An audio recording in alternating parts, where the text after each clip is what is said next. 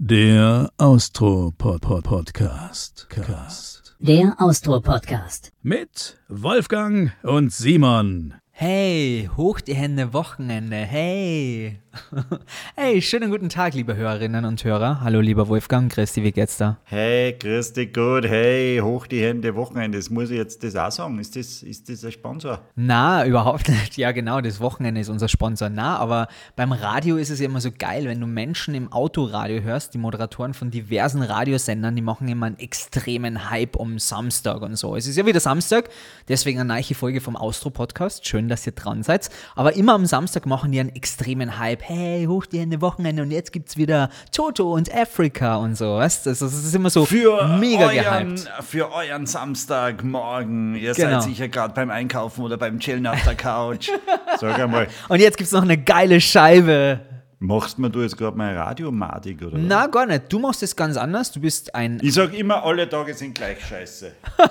Das sagst du jeden Morgen. du Ja, als immer. Morning-Show-Moderator wächst deine Hörer mit. Jeder Tag ist gleich scheiße. Ja, in der Früh ist ja immer, also aufstehen ist ja nie besser. Nur weil Wochenende, wie stehst du ja nicht lieber auf in der Früh, oder? Du Na, schlafst dich das aus. stimmt, das Ja. stimmt. Und du Das- weißt, am Wochenende musst du ja genau irgend solche Do- Sachen erledigen, die dich nicht interessieren. Da musst du vielleicht einkaufen. Ja, das stimmt gehen. wirklich. Oder du musst lange frühstücken. Ja. Oder du musst Musst lange frühstücken. Schwiegermutter helfen Unangenehm. bei Ja, irgendwas. das ist wirklich unangenehm, ja. Ja, oder du musst irgendwelchen Verwandten besuchen, das nächste. Oder du bist irgendwo eingeladen auf einer Hochzeit, wo du schon vor vier Wochen absagen wolltest, aber du hast das nie gemacht und jetzt denkst du, boah, jetzt abends absagen ist aber massiv peinlich, jetzt gehe ich da hin. Jetzt muss ich da hingehen. Na. Und dann sagt der Moderator, hoch die Hände, Wochenende.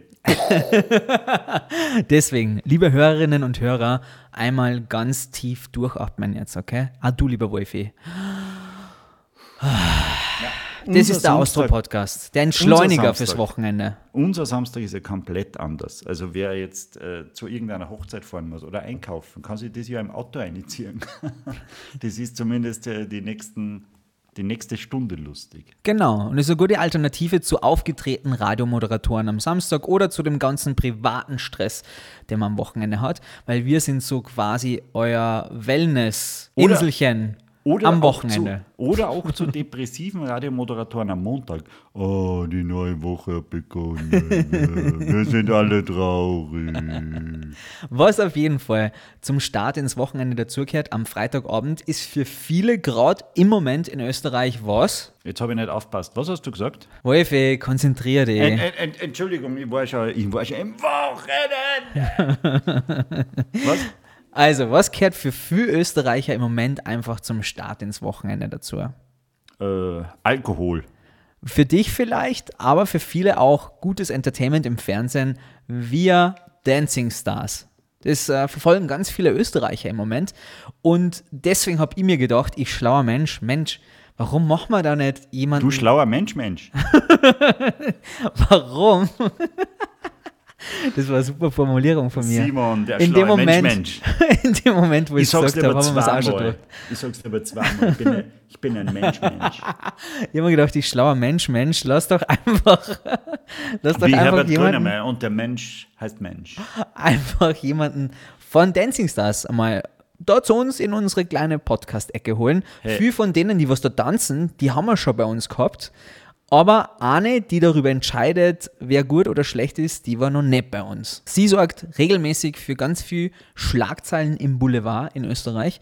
Und darüber muss zu reden sein, lieber Wolfgang. Deswegen Mhm. holen wir sie einfach dazu, oder? Auf jeden Fall. Gerade neulich hat sie mit, äh, mit, mit Otto Konrad ihre, ihre Spitzen ausgetragen. Vorm Hotel anscheinend. Irgendwie haben sie die da ein bisschen angezickt. Aber ich war ja nicht dabei. Ich habe es nicht gesehen. Ich war schon im Wochenende. Wir hatten schon viele Gäste im Austro-Podcast. Sportler, Astronauten, Abenteurer, Unternehmer, aber noch nie eine echte prima ballerina. Dobro večer, Karina Sarkisova. Oh. Ihr добрый вечер, wie schön das klang. Wie, wie ist mein Guten Abend, Russisch? ich freue mich Wie ist mein sehr Russisch? Und danke vielmals für die Einladung. Ja, ist ähm, unbrauchbar. Wo, wo erwischen wir dich gerade? Ich bin in einem Wiener Hotel, sage ich natürlich nicht welches, sonst werde ich wahrscheinlich von Fans überströmt und die krabbeln meinen Balkon hinauf. Nein, ich bin ein Hotel in Wien. Ähm, morgen ist eine Sendung äh, Live, Live der Dancing Stars. Deswegen bin ich früher da, weil ich in der Früh schon Kleider an Probe habe. Wie ist das jetzt gerade? Du hast ganz schön viel Stress wahrscheinlich wegen Dancing Stars. Jede Woche ist klar durchgetaktet. Wie schaut denn die Woche von dir jetzt gerade im Moment aus? Du pendelst ja zwischen zwei Ländern hin und her. Ähm, du hast dann die Live-Sendungen. Wie sieht der alltägliche Tag, na, das ist eine blödsinnige Formulierung. Wie sieht dein Tag oder wie sehen deine Tage gerade aktuell aus? Ja, da hast du recht, dass du das ansprichst, nämlich weil äh, das ist absolut crazy, was ich durchmache. Und äh, ich bin eben, nachdem die ganze Staffel dann fertig ist, äh, sitze ich einmal einen Tag einfach da wie ein Zombie und versuche zu verstehen, was das alles los war. Weil ich arbeite eigentlich seit in der Früh bis am Abend und nur für Freitage habe ich mir dann äh, halben Tag freigenommen. Also am Freitag arbeite ich noch in der Früh. Ich stehe um sechs auf, um mein äh, Kind in die Schule zu bringen. Äh, dann gehe ich selber zur Arbeit, arbeite bis 14 Uhr. Dann fahre ich mit dem Auto selber oder mit dem Zug äh, nach ähm, Wien, von Budapest nach Wien.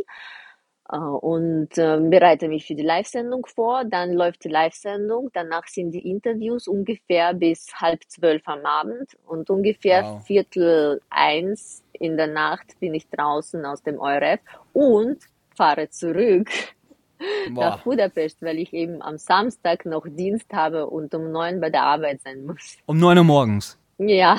Wow. Okay, das ist mal ein tighter äh, Zeitplan, würde ich sagen. Du hast die Dancing Stars angesprochen. Gibt es einen Favoriten für, die, für diese Staffel? Naja, absolut nicht, wenn ihr jetzt so global fragt. Natürlich jurymäßig und tanzmäßig gibt es Favoriten, aber Dancing Stars ist viel mehr als das. Es ist eine Show für die Zuschauer zu Hause und schließlich sind die die Mehrheit und entscheiden, was eben passieren wird. Und man muss sich ins Herzen der Zuschauer schließen. Man muss schlau, klug und nett sein. Man muss Hürden und äh, Schwierigkeiten und weiß nicht, Leiden mit sich bringen äh, das, das den Zuschauer unterhält und dann rufen die eben an. Ja, es ist nicht nur Tanzen, was gut und schön sein muss, ähm, aber niemand weiß, was am Ende des Tages passiert, weil Publikum entscheidet ganz anderes meistens. Ich habe aber eine gewisse Nähe zu Boris Bukowski bemerkt in den ersten zwei Folgen, muss ah. ich sagen. ja, ich habe, ich habe so, ich habe so ein leichten Fetisch. Fetisch, aha. Herren. Naja, nicht fetisch, das, das hat jemand, irgendein Journalist zu mir gesagt. Und äh, ich, ich fand das Wort einfach passend äh, zu älteren tanzenden Herren. Und jeden Staffel hatte ich irgendwie meinen, sagen wir so, Opa. Ich will ihn ja auch nicht beleidigen, Opa ist ja noch nicht äh, naja, er ist, er ist über 70, also ist er Opa ja, sag mal so. Also jede Staffel hatte ich einen Opa, der wirklich sich ins, in, in, in mein Herz äh, geschlossen hat und ähm, äh, immer wieder große Freude auf mein Gesicht gezaubert hat. Ja, genau so finde ich ihn. Weil du gerade vorhin auch gesagt hast, du willst nicht sagen, in welchem Hotel du wohnst, weil sonst kommen die Fans in dein Zimmer. Ist es wirklich so krass, wenn du nach Österreich kommst, dass du richtig belagert wirst? Ah, nein, so krass nicht. äh, äh, eher, eher würde ich Angst haben, dass äh, äh, dass wahrscheinlich äh, eher die Haters, die, ha die Hasser mich belagern. Aber normalerweise natürlich. Also jetzt, äh, wo, wo man noch Masken tragen muss, äh, erkennt man mich eher selten. Und wenn ich dann Maske und Brille trage, kann ich überhaupt äh, alles machen. Mit der Flasche Wein über, über den Stephansplatz äh, nackt herumlaufen und niemand weiß, dass ich das will. Aber Macht der Wolf ja auch ähm, regelmäßig. So, ja, natürlich, das ist, das, das ist sehr gesund. Das macht jeder. Und, äh, ansonsten, ansonsten erkennen mich die Leute natürlich. Aber trauen sich meistens nicht, äh, ein Foto zu machen oder ranzugehen oder irgendwie zu tragen. Ja. Aber ich trauen sich nicht. Also, äh, du würdest aber schon mit, mit deinen Fans ein Foto machen, wenn sich einmal wer traut, oder? Auf jeden Fall, auf jeden Fall. Nach Dancing Stars bin ich die einzige, die am längsten bleibt und mit jedem, der in der Schlange gestanden ist, jedem gebe ich Autogramm und mit jedem mache ich ein Foto, weil die Menschen haben gewartet und die wie gern mich oder lieben meine, meine, meine Kommentare oder was auch immer. Und das, das äh, respektiere ich sehr und äh, fühle mich geehrt. Das gibt mir was zurück. Das ist super. Alle, alle lieben deine Kommentare nicht. Äh, der Stefan Petzner damals vor ein paar Staffeln hat sie nicht sehr geliebt, muss ich sagen. Das war legendär, das habe ich natürlich auch verfolgt. Da hast du ihm einmal null Punkte gegeben, das hat er nicht lustig gefunden. Naja, ein Mensch, der nicht einmal gehen kann in Takt der Musik oder auch, auch ohne Musik nicht wirklich schön gehen kann, äh, das ist für Dancing Stars äh, ein bisschen zu wenig, sagen wir so, ganz zu wenig. Sagen wir mal froh, dass du uns nicht gehen siehst, geschweige denn ja. tanzen. Das möchtest du nicht sehen. Also der Wolfgang kann zum Beispiel ganz schlecht den Moonwalk als Beispiel und ich kann ganz schlecht Breakdancen ja, auch. Aber bei, äh, weder das eine noch das andere braucht man nicht, um ein Tänzer zu sein. okay, aber der Wolfgang hat schon angesprochen, du hast dem Stefan Petzner null Punkte gegeben, du polarisierst, du wirst als die skandalöse prima Ballerina auch in Österreich bezeichnet. Äh, dein Ruf eilt dir voraus. Jetzt mal ehrlich, äh, kommst du damit gut zurecht oder nimmst du dir manchmal das mit ins Bett, was die Leute über dich sagen und was sie über dich schreiben? Also es war am Anfang sehr äh, tief äh, in mir drinnen. Äh, äh, es ist wirklich reingegangen, wie ich nur angefangen habe, eine Person der öffentliches Interesse zu sein. Mhm. Und äh, die ersten paar Kommentare, die, die blonde Tussi soll nach Hause oder irgendwas Blödes, äh, was auch immer man schreibt, die habe ich wirklich zu Herzen genommen und habe sogar geweint eine Nacht lang. Mein mhm. Ex-Mann hat mich dabei da, damals getröstet. Uh, jetzt uh, hat sich das Ganze umgedreht, denn ich verstanden habe, wie dieses Prozess abläuft. Schaut, ein Mensch, der zu Hause sitzt, denkt an mich, muss dein Handy nehmen, mich anklicken, mein Name suchen, dann ein lange, lange Message schreiben uh, und dazu noch zu schauen, dass es ohne Fehler ist äh, das abdrücken und das dauert ungefähr zwischen, also durchschnittlich, äh, weiß nicht, fünf bis zehn Minuten wie viel Zeit muss dieser Mensch, der mich hasst, mit mir verbringen eigentlich? Mm, und stimmt. er will das ja. Das ist eine große, das ist eine große Ehre. Ich meine, das ist, das ist auch was Tolles. Er könnte währenddessen mit seinen Kindern spielen oder irgendwas Tolles mit seiner Frau machen. Aber nein, er will Karina Sarkisova unbedingt etwas Wichtiges sagen, dass sie nämlich eine blöde Tussi ist. Es ist immer eine Frage der Perspektive tatsächlich. Und du zeichnest es ganz positiv. Das finde ich sehr schön, wie du das gerade irgendwie formuliert hast. Danke dir. Hast du dir auch schon mal überlegt, wie es wäre oder wie es gewesen wäre, wenn du 2010 genauso viel Internetforen äh, gehabt hättest, die es heutzutage gibt, wo jeder Hans und Kunz irgendwie die Meinung kundtun kann, nach dem, was du da 2010 für einen Skandal ausgelöst hast, als du deine Nacktfotos in einer Zeitschrift gehabt hast und daraufhin irgendwie ganz Österreich darüber berichtet hat. Hast du dir da jemals Gedanken gemacht, was los gewesen wäre im Internet, wenn, wenn damals schon das Internet so gewesen wäre wie heute? Naja, es war ja auch nicht wenig damals. Ich habe das mitbekommen, äh, auch übers Internet. Und das war genug. Also wenn mehr, mehr würde ich wahrscheinlich damals nicht vertragen, weiß ich nicht. Aber zum Beispiel die Tageszeitung Österreich hat gesagt, bei denen ist der Server abgesprungen, äh, weil die Menschen haben ange, angefangen zu googeln.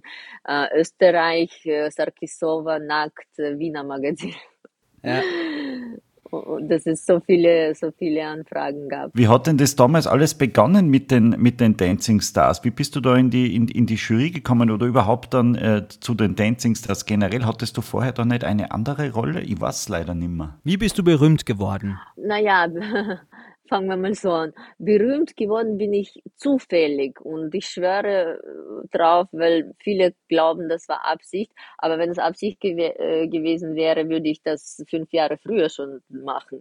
Ich habe eine Fotoshooting gemacht für ein Magazin, das, das heißt Wiener, und er musste nicht oben ohne oder nackt sein, aber ich hatte einfach ein Gefühl, dass ich das machen möchte. Es ist weder Pornografie noch irgendwas, es sind schwarz-weiße Fotos und da sieht man gerade mal die Brust.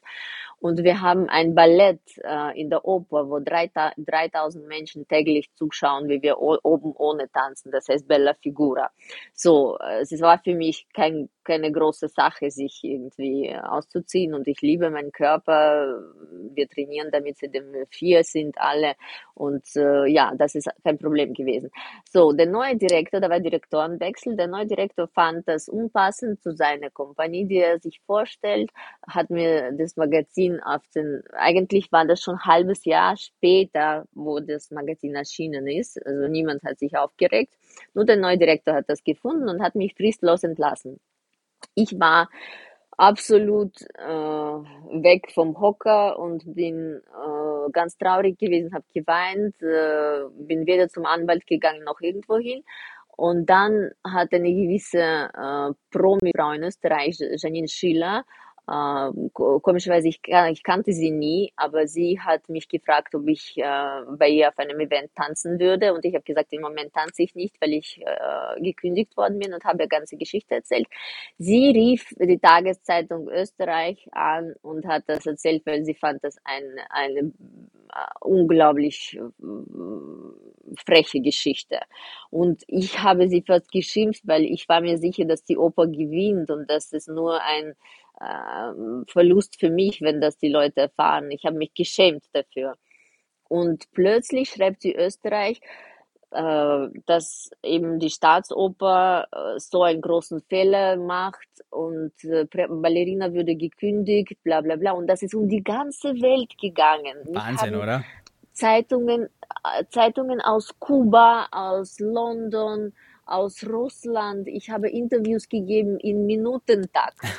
Äh, wirklich in Green, in Green Rooms mit Hintergrund Ballett, in Green Rooms mit Hintergrund Budapest, in Green Rooms, also was ich noch nicht gemacht habe. Und das war eben der Start. Und danach habe ich ein Management bekommen und war zuerst äh, Jurorin bei der großen Chance. Das habe ich ungefähr zehn Jahre lang gemacht. Das ist auch ORF-Format. Jetzt, jetzt gibt es das nicht mehr. Und aus dem war ich dann Gastjurorin auch bei Dancing Stars manchmal. Und jetzt bin ich äh, permanent. Permanent am Screen so, sozusagen. Das war, ja, na, aber tatsächlich sehr, sehr interessant, wie, wie dein Weg war. Man muss vielleicht noch ergänzend dazu sagen, das war an der Staatsoper, du warst an der Staatsoper prima Ballerina und das ist ja erstmal ein sehr spießiger Job, oder? Also es wird nicht erwartet oder geschweige denn, man will es einfach nicht, dass Ballerinas sich irgendwie nackt zeigen und du hast es gemacht, so, ohne, ohne zu wissen, welche Konsequenzen auf dich zukommen, oder? Schätze ich mal. Naja, also rechtliche Konsequenzen gab es dazu nicht, weil in meinem Vertrag steht, wenn ich die Staatsoper nicht erwähne, und das habe ich beim Interview für diese Fotoshooting nicht gemacht, dann bin ich einfach eine Person, die das gemacht hat, ja. ja? Ähm, und, und was ich vergessen habe zu sagen, der Druck, der mediale Druck der ganzen Welt war auf die Staatsoper so groß, dass die Leute sich nicht mehr auf die Premieren konzentriert haben, sondern jeden Tag angerufen haben, ob die Sarkisova schon zurück ist oder ob man sie anschauen kann auf der Bühne. Und äh, tatsächlich müsste mich, müsste mich der Direktor zurücknehmen. Ich wurde zurückgenommen.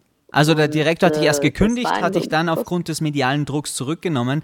Das ist ja wirklich wie eine Geschichte ja. aus einer Daily Soap eigentlich. Ja, naja, ob das Daily passiert, glaube ich nicht, aber das ist wirklich äh, die erste Geschichte in der, in der Ballettgeschichte. So, das sind jetzt zwei wesentliche Faktoren, die ich sehr interessant fand an der Geschichte. Janine Schiller hat dich quasi wieder zurück an die Staatsoper indirekt gebracht. Indirekt schon, ja. Ich kannte sie vorher nicht, wie gesagt. Also äh, bin ich hier sehr, sehr dankbar gewesen und habe dann lange noch auf ihre Events äh, getanzt als Freundin. Und der zweite Punkt tatsächlich ist, würdest du es heute nochmal genauso machen? Naja, wofür denn? Ich meine. Nein, ich meine, nein, jetzt im Rückblick, ob du es als Fehler betrachtest, dass du es so gemacht hast oder so, so meine ich es. Nein, überhaupt nicht. Ich bereue nichts in meinem Leben und ich bin sehr äh, stark, äh, ich glaube sehr stark daran, dass alles, was passiert, ist zu deinem Besten. Und sogar, wenn ich mit dieser frist fristlosen Kündigung Papier aus der Staatsoper rausgegangen bin, voller Tränen und Frust, äh, wusste ich, dass ich später verstehen werde, dass das äh, eigentlich etwas, was, äh, was Gutes bringt für mich vielleicht weiß ich es noch. Und, genau so ist das passiert. Äh, äh, Tanzen ist ja bei weitem nicht äh, dein einziges Talent. Ich habe äh, eine, eine Serie gesehen aus dem Jahr 2012 war das, glaube ich. Da hast du einen Lockvogel gespielt für ein Fantreffen. Und äh, das war wirklich sehr lustig anzusehen, was du mit dem armen Herrn aufgeführt hast. Du bist für jeden Spaß auch zu haben und äh, schauspielerisch sehr begabt. Vielen, vielen Kannst Dank. du dich erinnern? Ja, das ist, ja, natürlich kann ich mich erinnern. Das war sehr lustig. Ich habe eine Tasche dabei gehabt und ich habe einen Herrn als äh, quasi so Animierdame angesprochen und wir haben Wodka getrunken. Ich habe Wasser bekommen und er hat die richtigen Wodka be bekommen. Und er dachte, der muss mich, äh, ich bin Russin und der muss mich äh, mithalten und er hat, weiß nicht, äh, zehn Stamperl getrunken und ich habe nur Wasser getrunken. Das war sehr lustig. Und dann bin ich auf die Toilette verschwunden und habe eine Tasche, meine Tasche dahin hinterlassen. Plötzlich kommt die Polizei, öffnet meine Tasche oder sagt ihm, ja, grüß Gott, Polizeikontrolle, öffnet meine Tasche und die ist voll mit Drogen, Handschellen, Waffen und irgendwelchen Sachen. Und er sagt, dass, das ist von der Dame, die, die da gesessen ist. Und ich verschwinde natürlich ganz. Also es war wirklich lustig, wie er reagiert hat und äh, er war ganz schockiert ja, und ich habe mehrere Sendungen, die mm, auf diese Art und Weise gemacht werden, gemacht, mitgespielt. Und auch bei den Vorstadtsweibern jetzt äh, habe ich eine große Rolle bekommen. Die kommt aber erst, also wir haben schon abgedreht, aber das kommt in einem Jahr. Mhm. Und dann habe ich Hauptrolle in dem Film von Hushan Alaheri, äh, der Gast gespielt. Da habe ich eine wirklich gebrochene, suizide ältere Frau gespielt und das war sehr interessant für mich, weil das überhaupt nicht äh, mein Typ ist. Und, äh, aber ich habe das sehr tief gefühlt. Und ein paar Kotana Mittel, ein paar Soko, Soko Kitzbühel, ein paar Rollen, so da hin und wieder. Ist ja das interessant. Das Übliche. Ist ja interessant, was sich so alles entwickelt. Aus ein paar Nacktbildern, einer Janine Schiller, die die Karriere dann pusht. Das ist ja. Aus ein paar Titen. Oder darf man das nicht sagen? Das hast du gesagt. Aus Frauenperspektive darf man es wahrscheinlich sogar sagen. also insofern, die Karriere ist ja wahrscheinlich noch lange nicht zu Ende. Tatsächlich, ähm, in welchem Bereich fühlst du dich denn am wohlsten? In der als Jurorin oder als Schauspielerin oder als prima Ballerina? Du bist ja auch in Budapest tatsächlich noch an der, an der Oper dort aktiv. Bist du mehr in der Choreografie unterwegs oder tanzt du selber auch? Naja, ich plane jetzt langsam mit dem Tanzen aufzuhören, weil ich hatte letztes Jahr schon ein paar Verletzungen. Ich habe Glück gehabt. Ich war, seitdem ich 18 bin, bin ich erste Solotänzerin und äh, ich hatte kaum Verletzungen, die operiert werden müssten. Nur zwei Leistenbrüche, aber das ist wirklich, zählt bei uns als nichts. Und ähm, ja, äh, trotzdem, letztes Jahr hat mir mein Körper gezeigt, vielen Dank, äh, auf Wiedersehen. Dankeschön, das, das ist genug. Und auch rollenmäßig habe ich überhaupt keine Wünsche mehr und nichts, was ich jetzt noch besser machen könnte. Ich habe alles durchgelebt und das sehr genossen und mein Publikum war so dankbar und so gut. Ich, ich habe einfach keine, sagen wir so, Wünsche und keine Motivation mehr äh, zu tanzen. Ich Dabei bist du erst 38. 38 ist jetzt noch kein Alter, oder? Naja, im Ballett, im, im Ballett 38 ist 102. Okay.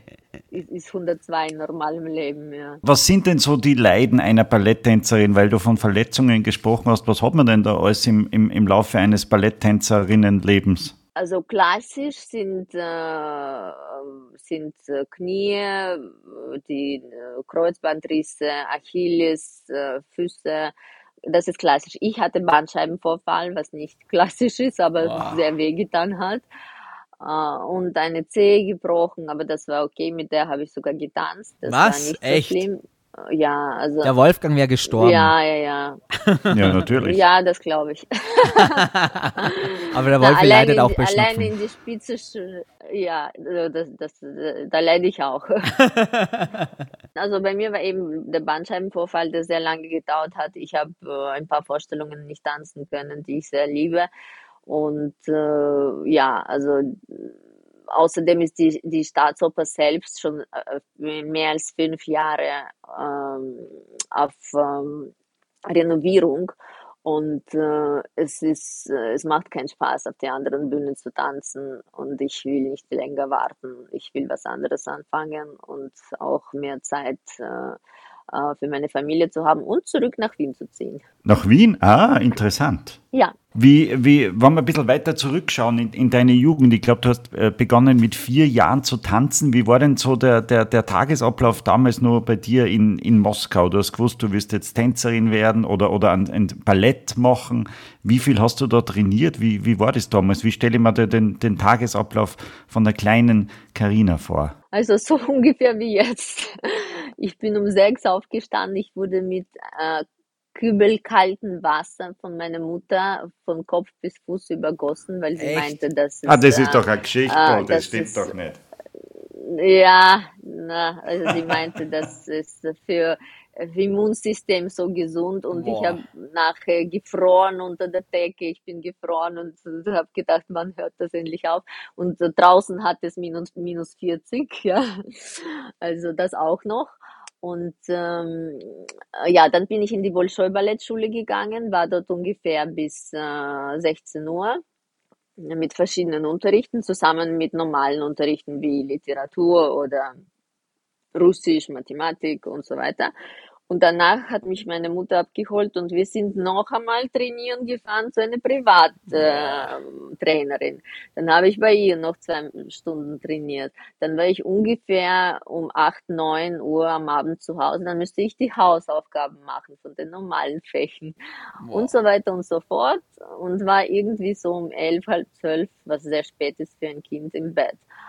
Und äh, Wochenende war nie frei. Am Wochenende habe ich immer bei der Privattrainerin äh, trainiert und äh, noch mehr gelernt und noch, um noch besser zu werden. Ja, hat das, hat das für dich Sinn gemacht? Wolltest du das auch oder war das nur äh, deine Mutter, die sagte, du musst das machen? Oder wolltest du selbst prima Ballerina werden?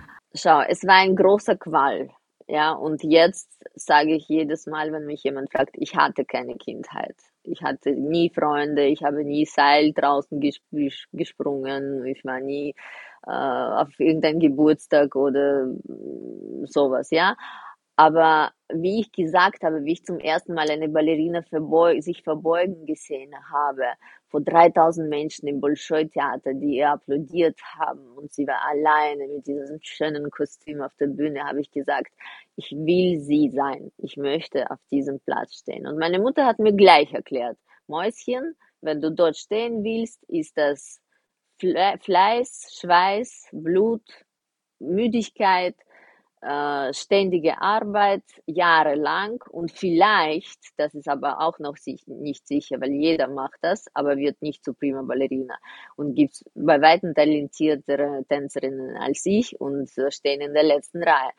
Ähm, sie hat gesagt, das ist dann noch auch nicht sicher, dass du diese Tänzerin sein wirst. Und ich habe gesagt, nein, diesen Weg möchte ich gehen und das ist mir wert. Bist du Ja, deiner Mutter das dankbar, dass du diesen Weg so eingeschlagen hast, dass sie so eine Strenge hatte?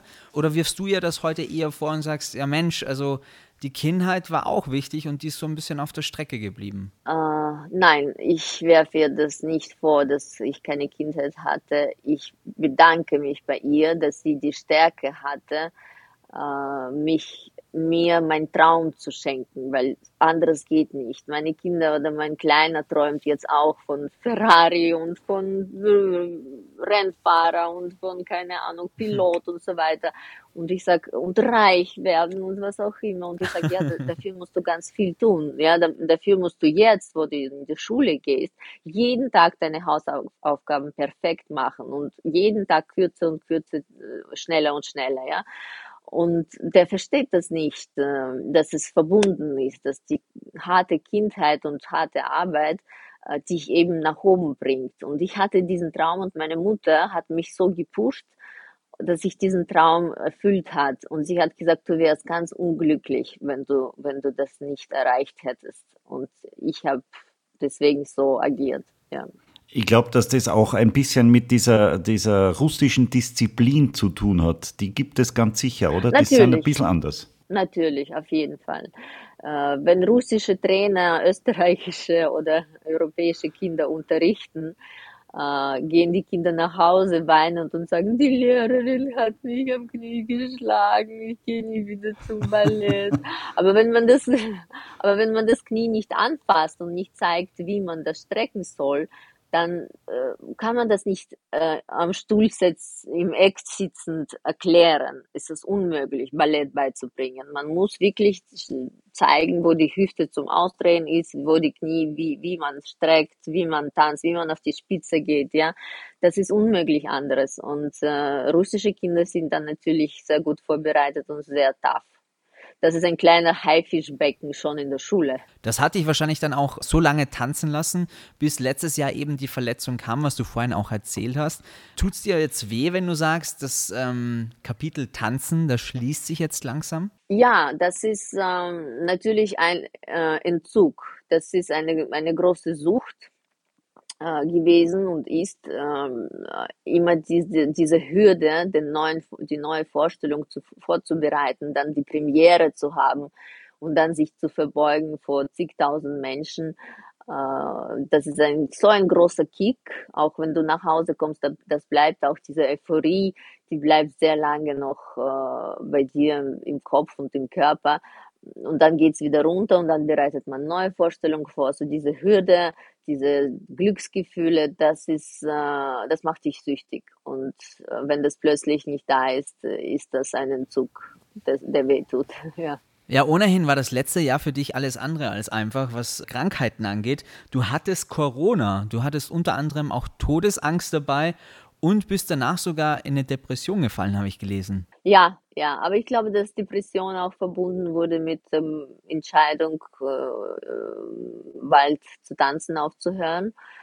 Und äh, klar, Corona war äh, etwas, an, an was ich zuerst nicht einmal geglaubt habe, dass es, es existiert. Ich, hält, ich, ich hielt das für einen Witz. Mhm. Und äh, wie es mir passiert ist, habe ich zum ersten Mal in meinem Leben gebetet. Ich habe, ich war eigentlich nie in der Kirche oder sowas, aber ich habe aus dem Fenster nach oben geschaut und habe gesagt, lieber Gott, lass mich bitte meine Kinder noch sehen und leben, weil ich, ich wusste, ich konnte nicht stehen, ich konnte, ich konnte nicht das Handy abheben, ich konnte nicht atmen, ich konnte nicht schlafen, weil ich mich nicht hinlegen könnte, weil beide Lunge äh, entzündet waren. Und äh, es war einfach die schrecklichste Zeit in meinem Leben. Und natürlich eben die Depression dann, wenn Lockdown kam und wir zu Hause gesessen sind das war alles zusammen, ist alles zusammengekommen. Die Vorstellungen wurden äh, einfach von heute auf morgen abgesagt. Das alles hat hat, hat 90 Prozent der Tänze ein bisschen kaputt gemacht. Im Lockdown warst du ja, glaube ich, in, in Budapest, oder? In, in Ungarn, der war ja nur viel ja, härter ja. als in Österreich. Ja, da dürfte man nicht einmal auf die Straße. Wir haben nur aus dem Fenster geschaut. Und ein paar Freunde von uns, die das nicht wussten oder denen das egal war, sind ein bisschen weggefahren und haben in ein Häuschen gemietet äh, in der Nähe von Budapest, dass die Kinder ein bisschen Luft äh, bekommen und weg von der ganzen Corona und haben von der Polizei eine riesige Strafe bekommen, dass sie nicht in ihrem Wohnsitz äh, geblieben sind. Wow. Okay, aber jetzt nochmal zu deiner Erkrankung, als du Corona hattest. Ich stelle mir vor, wenn man weiß, der eigene Körper ist das ganze Kapital und man hängt in dieser Erkrankung drin und weiß gar nicht richtig, wie geht die Nummer aus. Man hört diverse Geschichten wahrscheinlich. Worst-Case-Szenario, manche, die mit Long-Covid da ewig dran hängen und man selber weiß nicht, wie lange das bei einem dauert das war wahrscheinlich die härteste Situation in der Phase dann, oder? Also ich wusste nicht viel Bescheid über Covid. Ich habe mich damit nicht beschäftigt, bis ich das bekommen habe. Aber sogar wie ich das bekommen habe, wusste ich nicht viel drüber.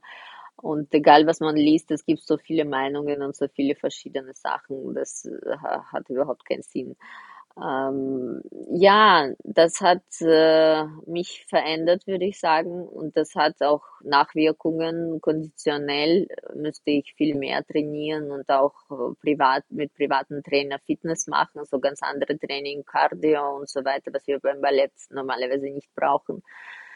Äh, ja, es ist, es ist irgendwie durch meinen Körper gegangen und hat ein paar Fußabdrücke hinterlassen. Und wie meinst du, inwiefern hat es dich verändert? Ähm,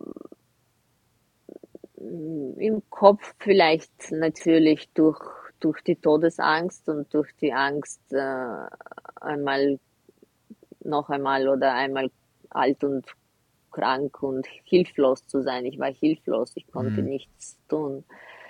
Äh, ich war auf andere angewiesen, die, wo ich vor Schmerzen mal geschrien, geschrien habe. Zum Beispiel eine Krankenschwester ist nicht gekommen, 40 Minuten lang. Und das ist fürchterlich, da fürchtet man sich auch ständig. Ja, und natürlich körperlich habe ich danach viele Checks gemacht und mir wurde ständig gesagt, ja, dein Puls steigt so, steigt so hoch oder du gehst so schnell außer Atem, wenn du Fahrrad fährst oder läufst und so weiter. Das äh, war für mich immer sehr traurig. Wie kommt man denn aus so einer Phase wieder raus? Auch weil du sagst, nachwirkend gab es noch die Depression dann auch, da kam alles zusammen. Würdest du sagen, du bist jetzt wieder voll am Damm oder, oder brauchst du noch Zeit? Ich kann das nicht wirklich beurteilen äh, aus meiner Sicht. Aber ich habe auf jeden Fall Hilfe aufgesucht. Ich mhm. bei einem Psychotherapeuten. Ich bra bräuchte einfach mit jemandem, mit dem ich reden kann und der nicht aus meiner Familie äh, ist, mhm. weil das ist, das ist irgendwie was anderes. Ja, und äh, eben da war vieles dabei. Ich habe äh, relativ viel getrunken, mhm. muss ich sagen um mein, um mein äh, Bewusstsein ein bisschen zu, zu verändern oder irgendwie Sorgen oder Depression wegzukriegen, was natürlich null hilft, weil es ist eine momentane Euphorie, aber danach ist nur mehr Scheiße und unendlich viel trinken kann man auch nicht. Ja, klar. Ja. Nicht einmal als Russin. Nicht einmal als Russin kann man sich versaufen. Ja. okay, du hast dann dir professionelle Hilfe gesucht und da bist du jetzt wieder auf dem Weg der Besserung. Willst du sagen, du hast das schwarze Kapitel mittlerweile hinter dir gelassen? Also auf jeden Fall war das äh, ein tiefes Loch äh, in meinem Leben, das äh, ein Kapitel ist, wie du sagst, weil sowas hatte ich noch nie, dass etwas Negatives so lange dauert. Und ich hoffe, dass es hinter mir, weil Dancing Stars jetzt ist so ein positiver Event, so eine positive Sendung, das macht ganz viel Spaß. Und äh, vor mir stehen viele tolle Veränderungen, hoffe ich, dass alles glatt läuft und äh, ja, ich habe ein paar Pläne, über die ich noch nicht reden werde, Was? aber Bald. ja, da bin ich Was? natürlich mit den Markus Lanz-Fragen besonders prädestiniert dafür, da weiter zu bohren. Nein, du wirst wahrscheinlich nichts verraten. Nein, nein, nein, nein. Ich bin ein bisschen abergläubisch. Wenn man zu früh sich ah, freut oder okay. zu früh über Sachen erzählt, die man plant, dann passieren die vielleicht nicht. Also nein, kriegst du nichts. Außerdem, wir kennen uns ja kaum. Ich meine, das ist schon äh, telefonieren. Wir könnten gemeinsam einen kleinen Wodka trinken, dann kennen wir uns. Bruderschaft. Nein, nein, nein, ich bin im Moment auf Kur. Wir können gemeinsam ein, ein Glas Wasser trinken, falls du möchtest. Wie? Nur Glas Wasser auf Kur oder was? Ja, ja. Äh, ich habe mich entschieden, so meinem Körper ein bisschen äh, zu was, was Gutes zu tun. Und das heißt nur, nur gegartes Essen, ähm, äh, ganz viele ähm, homöopathische Arzneimittel, so Kräuter, Kräutertees und Wasser. Wow, und wie lange machst du das? Ist ja nicht so, dass du äh, das nötig hättest, oder? Also wenn man die Bilder von dir sieht, wenn man dich jeden Freitag im Fernsehen sieht, würde ich jetzt mal nicht sagen, du, die hat eine Kur dringend notwendig. Danke vielmals fürs Kompliment. Aber vielleicht eben deswegen, deswegen denkst du so. Nein, ich habe, ja, jetzt mittlerweile sind das vier Wochen, ja, und das ist ganz okay eigentlich. Ich fühle mich sehr gut. Äh, ich habe ja, aber ich, ich, ich sagte ja schon, während der Lockdown- und Corona-Zeit und nachher, wie das Theater zu war und ständig wer krank würde, äh, habe ich relativ viel getrunken und das ist schon über die Grenze gegangen, finde ich. Wie lange willst du denn die Kur noch machen? Ja, also ich plane jetzt nicht dann komplett äh, irgendwie so einen Tag auf den anderen zu McDonalds zu laufen, aber ich bleibe bei dieser tollen Ernährung, nur vielleicht dann einmal ein, ein, ein gebratenes Steak, was ich sehr liebe, und äh, ein kleines Bierchen, das wäre ganz nett bald. das ist absolut zu verstehen. Dafür sind wir auch immer zu haben. Und dann machen wir das einmal gemeinsam. Unbedingt, unbedingt.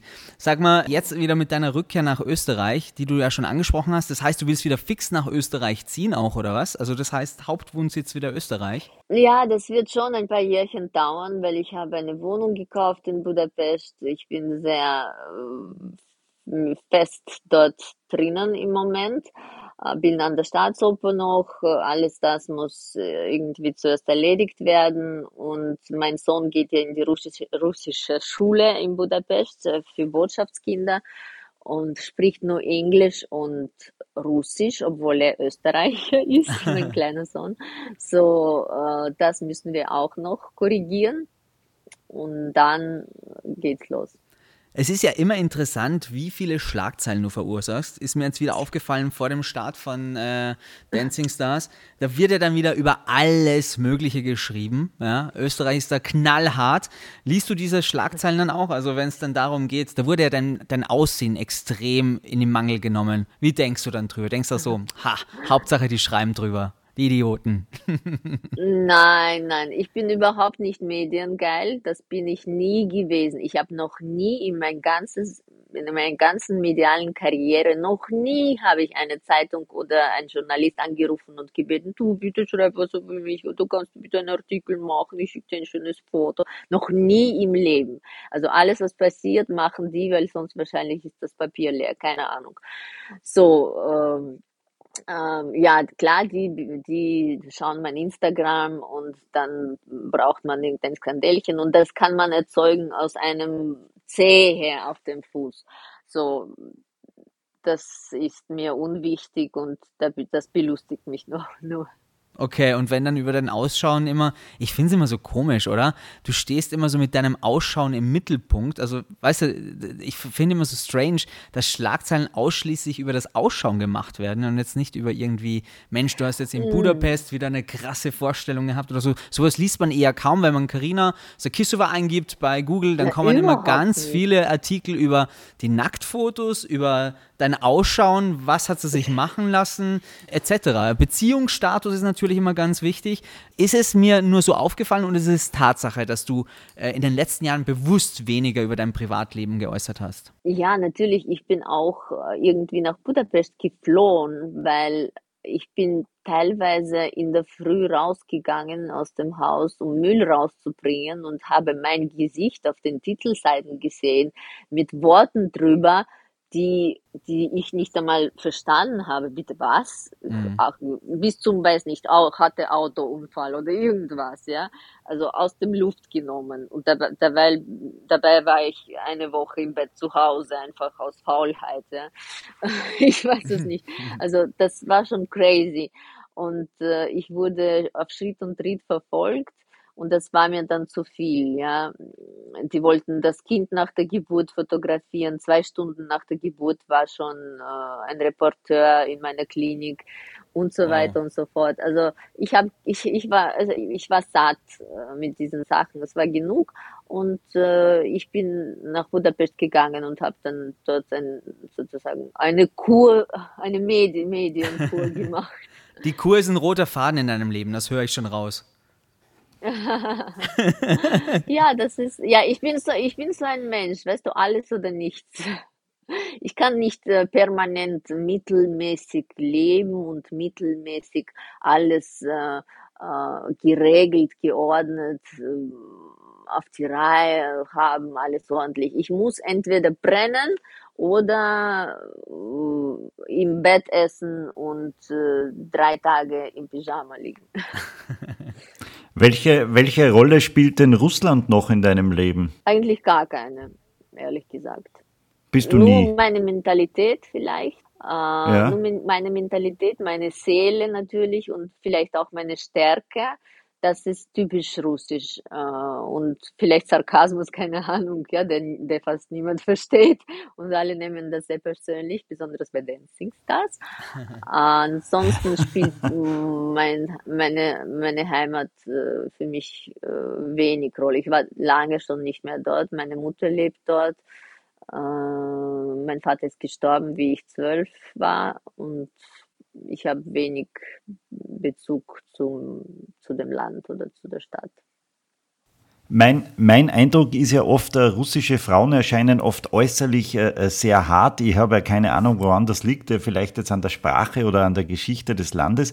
Aber, aber dauert Liebeskummer bei Karina Sakisova genauso lang wie der von österreichischen Mädels? ich danke dem Gott oder wem auch immer, Allah oder ich weiß nicht, ich bin eigentlich nicht so gläubig, aber also irgendeine Kraft im Kosmos, dass ich noch nie ein Liebeskummer in meinem Leben hatte. Echt? Äh, weil ich noch, noch nie noch nie verlassen würde. Ich habe immer selbst äh, jemanden wie sagen das, sitzen verlassen oder du hast einen Stecker gezogen. Und äh, ja, und äh, deswegen kenne ich das nicht, aber ich kann mir vorstellen, dass es sehr, sehr weh tut und sehr lange dauern kann. Und ich will das eigentlich nicht erleben. Corona war genug. Nein, nein, das kann man, das kann man keinem wünschen. Aber auch selbst wenn man äh, der, der ist, der verlässt, ist, hat man ja auch meistens Liebeskummer, braucht man nur einen Simon fragen, ne? Also der hat ja, das ja, tausendmal ja, miterlebt. Tausendmal, tausendmal. Wirklich. Oh. Ja, vielleicht, vielleicht ist das, ist das deine, deine, dein Fetisch, vielleicht hast du da ein bisschen was davon. Du meinst einen emotionalen Qual? Kick. Ja. Ja, das vielleicht musst, Du dich, musst du dich schlagen oder schneiden oder so. das Leid Was solche sozusagen. Menschen machen. Nein, so würde ich es nicht formulieren. Genau, Aber genau. Egal. Tatsächlich. Ja, so klingt's auch. Nein. finde ich ehrlich. Ich finde ohnehin sehr ehrlich, dass du, ähm, nein, dass du so offen sprichst, Carina. Ja, das passt schon. Das passt. Nein, es, war, es hat nur dazu gepasst. Ich kenne dich ja, nicht. Ich 30 Minuten. Nein, sie kennt dich gar nicht, aber sie sagt gleich mal, du sollst dir mal ein bisschen ritzen. Sagst, das passt schon. Na, von wegen, ey. Äh, aber sehr, sehr interessant. Tatsächlich fand ich auch interessant, als wir recherchiert haben im Vorfeld zu, zu deiner Vita und, und was dich so antreibt, Deine zwei Söhne sind ja ein großer Mittelpunkt natürlich zu Recht in deinem Leben. Aber wie schafft man es so über die Grenzen? Weil der große Sohn, der Gabriel, der wohnt in Wien, der kleine Lev, glaube ich, in, in Budapest. Wie kriegt man das so als Mama koordiniert? Ja. Dann sagst du, ich habe in einem Interview gelesen, hast du gesagt, ja, ich habe ja keine fünf Kinder, ich habe ja nur zwei, das kriegt man schon bewerkstelligt. Ich finde ohnehin, wenn man deinen, deine Sachen so liest, das klingt alles so mühelos bei dir. Aber wie viel Kraft kostet denn das wirklich? Oh na, das ist nicht mühelos, Kraft weniger, aber mental äh, kümmert es mich sehr äh, bekümmert es mich sehr. Also oft denke ich mir, oh Gott, ich vernachlässige das, das, das alte Kind, wie ich zu ihm sage. Ich sage das zu ihm immer, zum Gabriel. Mein altes Kind, das alte Kind oder ich vernachlässige das neue Kind. das ist, das ist eben äh, wirklich schwer als Balletttänzerin und auch noch dazu als äh, Person des, äh, als, äh, der mediale Persönlichkeit äh, sehr, sehr schwer, das alles äh, zusammenzukriegen, ohne immer wieder jemanden nachlaufen zu müssen oder irgendwas zu reparieren. Aber Gott sei Dank, mein altes Kind, mein, meine liebe Gabriel, äh, fährt schon selbst Auto, ähm, arbeitet, äh, macht eigenes äh, Modebranding, heißt Iris und äh, macht auf eigene, steht auf eigenen beiden Beinen und ist fast zwei Meter groß, ist unglaublich und ist ein Profi-Skifahrer, äh, voll muskulös. Also wenn ich ihn umarme, ist es für mich unglaublich, weil er ist drei Köpfe größer als ich und ist ein Riesenmann. Also ich fühle mich überhaupt nicht als seine Mutter mehr. Und das ist sehr lustig, weil er ein anderes Familienname hat. Und wenn wir auf Urlaub zusammenfahren und in einem Zimmer schlafen, denken die Nächste Leute, Schlagzeile. dass ich so eine ältere Dame bin. ja, dass ich, dass ich so eine ältere Dame bin, die, mit, die einen Jungen missbraucht und legen so Rosen im Herz auf, ein, auf unserem Bett. Wir müssen so lachen. Ja, aber es ist schwer, wirklich die beiden Kinder im Griff zu haben und äh, die vermissen auch einander und deswegen will ich, dass wir nach Wien ziehen und der Lev auch mehr von, von Gabriel hat. Wie eitel muss man denn sein, wenn man im Rampenlicht steht?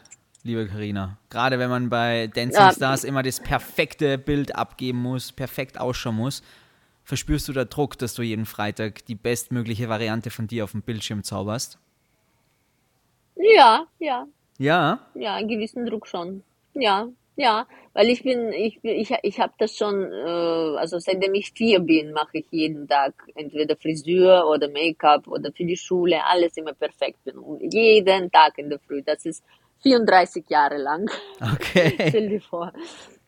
Ich, also, da, das ist, das ist tatsächlich äh, ein bisschen Druck, aber wenn das fertig ist, äh, wenn das Modell fertig ist, ähm, dann, äh, dann bin ich beruhigt und, und äh, kriege davon auch was ab.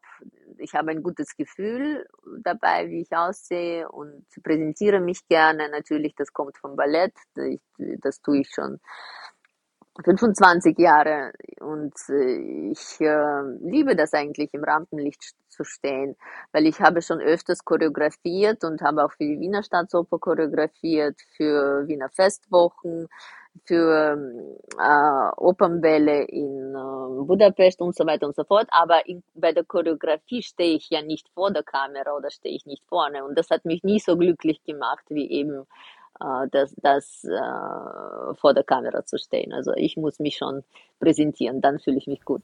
Was ich an dir total schätze, Karina, du bist immer so offen und ehrlich. Du hast auch in einem Interview gesagt, in Bezug aufs Ausschauen, dass du auch schon Schönheits-OPs hast über dich ergehen lassen. Die Nase zum Beispiel, weil du sagst, äh, mit dem Alter wächst die Nase, du musstest da einfach nachhelfen. Äh, das habe ich erfahren, ja, das habe ich erfahren und nachdem hatte ich schon so eine Phobie, dass es äh, jeden Tag größer und größer ja, gut. Bei, bei uns Männern ist es eher so, dass wir sagen, ja geil, unser, unsere Nase wird größer, weil da gibt es ja den einen Spruch. Bei Frauen ist es wahrscheinlich eher dann nicht so. Aber ist das Thema Schönheits-OPs für dich abgeschlossen oder sagst du, mein Gott, also wenn es notwendig ist, dann hilft man auch schon gerne mal nach, dann ist das kein Problem. Absolut, absolut. Dann nicht hilft man schon mal, nicht, nicht schon mal nachhelfen, sondern unbedingt nachhelfen. Unbedingt, du rätst sogar dazu, Weil, das ist eine klare Empfehlung quasi. Äh, ja, ja, also ich würde es jeder Frau, die, die, äh, die nicht, äh, sich nicht wohlfühlt, also nicht schön aussieht, Schön, Schönheit ist relativ, ja.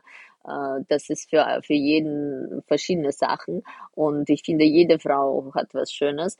Aber jede Frau, die mit irgendwas unzufrieden ist, soll, soll das sofort enden, abschneiden, zunähen und weg. Ist alles gut. Okay. Was, darf ich fragen, was der letzte Eingriff war? Hast du zuletzt was machen lassen? Nein, nein, nein. Also es gibt nichts Neues an mir. Ich mache immer wieder Botox oder Fillers. Das ist, das mache ich seitdem ich 27 Jahre alt bin. Also das ist schon über zehn Jahre äh, kennt man mich mit diesem Gesicht. Zwei Nasen-OPs übrigens, nicht eine, zwei. Okay. Äh, und nichts, nichts Neues, was man nicht kennt. Okay, das hat auch einen guten Grund, warum der Wolfgang und ich zum Beispiel nur einen Podcast machen und nicht vor der Kamera stehen, weil wir unheimliche ja, wir Angst vor Operationen haben. Und Radiogesicht, da haben wir auch noch. also, verstehe. Ihr habt Stimme. Stimme ist eure Schönheit. ja, vermutlich. Tatsächlich ist immer eine der letzten Fragen bei uns im Podcast, was so auf der Bucketlist noch steht. Was steht denn auf deiner Bucketlist noch, Karina? Was ist denn das überhaupt? Eine Liste mit Lebenswünschen oder mit Wünschen, die man in seinem Leben unbedingt noch erfüllen möchte. Du bist doch erst 38, oh. die Liste ist doch richtig voll noch bei dir. Die ist lang. Weißt du, dass wir, das ist sehr lustig, wir haben letzte Nacht mit meinem Sohn, mit dem kleinen Sohn, Mhm. Ich bringe ihn ins Bett, drüber geredet. Er hat gefragt, was ich für Träume habe, weil mhm. zuerst habe ich ihn gefragt. Äh, also meine Träume sind eigentlich äh, relativ äh, einfach und relativ überschaubar. Äh, ich möchte, ich sehe diesen, dieses eine Bild. Ich bin eine alte, gesunde Oma, mhm. die äh, backen tut und zu Hause irgendwo am Meer, vielleicht Italien oder so, in grö größeren Häuschen, hoffentlich, äh, gibt es einen Riesentisch, wo die ganze Familie dann zusammenkommt. Und das sind viele Kinder, Enkelkinder, deren Frauen, deren Männer, was auch immer, alles dabei. Und das ist alles, was ich mir wünsche. Also eigentlich nicht irgendwie medial geile Abschluss, sondern ein, ein gesundes, tolles Leben, volle Familie, Ruhe, vielleicht einmal ein Hund, wer weiß, obwohl ich Hunde nicht so mag. Aber, aber, aber wer weiß. Das klingt erstmal nach einem ganz spießigen Lebensbild, was du da zeichnest. Und das hören wir aus deinem Munde. Die Frau, die 2010 noch ganz Österreich irgendwie durcheinander gebracht hat mit Nacktfotos und tausend Schlagzeilen schon verursacht hat, hat am Ende ganz spießige Träume. Das ist irgendwie total schön zu hören. Sind wir nicht am Ende alle Ja, spießig? so ist das. Na, ich, na, nein, ich weiß es nicht. Das ist vielleicht ein Klischee, vielleicht auch nicht, aber ich, ich sehe so, ein- ich fühle so, mich so glücklich bei diesem Bild, ja, wenn ich das äh, mir vorstelle, dass ich eben die Oma von dieser ganzen Familie bin Ja. und, und alle haben mich lieb und, und, äh, und alles ist so friedlich und so toll, ja. Ich habe schon genug Turbulenzen in meinem Leben erlebt. Auch für, für 38 habe ich, glaube ich, schon drei Leben gelebt, äh, wie die anderen Menschen, die im Büro, sagen wir, sitzen irgendwo. Ja, so, ich bin wirklich schon jetzt glücklich mit der Ablauf meiner Karriere. Aber es könnte noch, man könnte noch ein, ein neues Leben beginnen. Bevor du dann als Oma in Italien am Bevor Meer ich sitzt, gibt es noch, ein, ja. gibt's noch einen äh, Prominenten oder eine Prominente, die du dir wünschen würdest, äh, dass sie mal mittanzt bei den Dancing Stars? Vielleicht den Lugner? oder hat, oder der, hat er schon? Der würde, ich glaube, ich glaub, der hat doch schon, oder? Nein, ich weiß nicht. Ich weiß es Ich nicht. wüsste es auch nicht. Da muss man nachgoogeln. Ich glaube nicht. Ich Ja. glaube nicht. Aber wenn ihr mal ein paar Clowns braucht, die da auftreten, der Wolfgang und ich stehen jederzeit bereit. Also insofern, let us know. Naja, euch kennt ja niemand. Ja, aber ja das- keine Promis. Du, wenn, wenn du willst, können wir dafür sorgen. Wir könnten jetzt irgendwie ein paar Schlagzeilen verursachen. Wir können uns irgendwelche. Promi-Ladies suchen, mit denen wir irgendwelche Affären haben. Dann pushen wir unseren Marktwert ja, nach vorne und dann stehen wir bei Dancing Stars. anderes, natürlich. Nein, nein, nein, wir, nein, nein, nein, gar nicht. Wir pushen die ja nach vorne mit, mit dem, dass wir die Geschichten verursachen. Ist ja ganz klar. Naja, übrigens, in Österreich sind die Promis ausgegangen, so müsst ihr wirklich äh, nachhelfen. Ja. Ja, okay, dann push den Austro-Podcast bitte, Karina, mit dir jetzt noch mehr, ähm, damit wir vielleicht Mach irgendwann ich. bei dir am Tanzparkett stehen und dann darfst du uns bewerten und uns beiden null Punkte geben. Die Geschichte wiederholt sich, wie bei Stefan Petzl.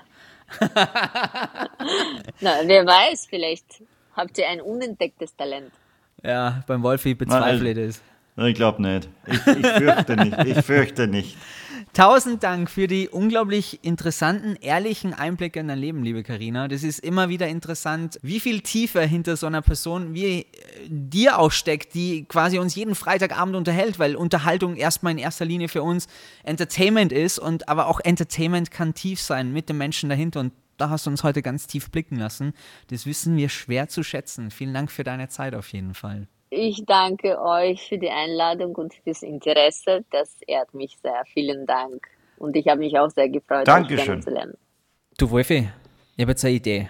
Nach diesem Gespräch mit der Karina muss ich ganz ehrlich sagen, wir sollten jetzt gleich die Janine Schiller anrufen. Vielleicht kann die den Austro-Podcast nach vorne treiben in den Charts. Sie hat die Karriere von der Karina Sakissova gerettet, ja, und sie kann auch uns vielleicht nochmal richtig, richtig berühmt machen. Glaubst du, dass unsere Karriere auch schon im Abgang begriffen ist, dass sie untergeht wie, stell dir die Titanic vor, wie es gerade aufkippt und blub, blub, blub, echt, ist schon soweit, Ja. blub, blub, blub, sind wir blub, blub, sind wir schon blub, blub? Ich sage mal so, blub blub sind wir nicht, aber da vorne, was, an der Podcast-Spitze, das sind noch ein paar andere, die müssen wir noch überholen und das ist unser großes Ziel. Hast du die Nummer von der Janine Schiller vielleicht? Welche Nummer? Die Handynummer natürlich. Ah, na, na, uh, ah, na, steht im Telefonbuch? Davon ist auszugehen. Liebe Warte Janine mal. Schiller, Warte ja, mal, ich, ich, ich werde sie einfach googeln. Red weiter, ich google sie. liebe. Janine Schiller, wenn du das hörst, ja, mach ein bisschen Werbung für den Austro-Podcast Wie schreibt oder man denn Janine? So wie man es spricht. Jan ah, da wird sie mir vorgeschlagen. Liebe Hörerinnen und liebe Hörer, bitte supportet den Austro-Podcast, folgt uns, abonniert uns, das kann uns nur helfen. Wenn euch diese Folge gefallen hat, dann äh, macht irgendwie zwei Daumen nach oben und macht nicht nur die Hände nach oben zum Wochenende, sondern sagt auch euren Liebsten, Mensch, da gibt es was Schönes zu hören, das macht Spaß.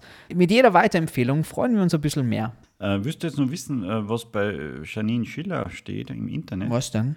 Also es wirft gleich mal aus, wie alt ist Janine Schiller Ehemann? Mhm. Wie alt ist Janine Schiller? Was ist mit Janine Schiller passiert? Wo wohnt Janine Schiller? Alle drei, vier, fünf Dinge kann ich leider nicht beantworten und ihre Telefonnummer steht auch nicht da. Okay, gut, auf jeden Fall. Wir finden es raus. Vielleicht supportet sie uns. Und ansonsten sind wir in zwei Wochen schon wieder da mit einer neuen Folge des Austro-Podcasts. Und da wird es eine kleine Weltpremiere bei uns in der kleinen Podcast-Stube geben. Wir werden diesmal persönlich, du und ich, mit unserem Interviewgast irgendwo sitzen und wir können uns richtig in die Augen schauen. Du bist nicht in Salzburg, ich bin nicht in München und unser Gast ist auch nicht irgendwo. Wir sind direkt vor Ort und schauen uns in die Augen und ich kann dich dann auch riechen. Aber vor dem habe ich am meisten Angst. Das kann, das kann ich mir vorstellen, aber ich bin ja jetzt vorbereitet. Also da wird es da nichts geben. Da wird es nichts geben. Bis in zwei Wochen. Habt eine schöne Zeit.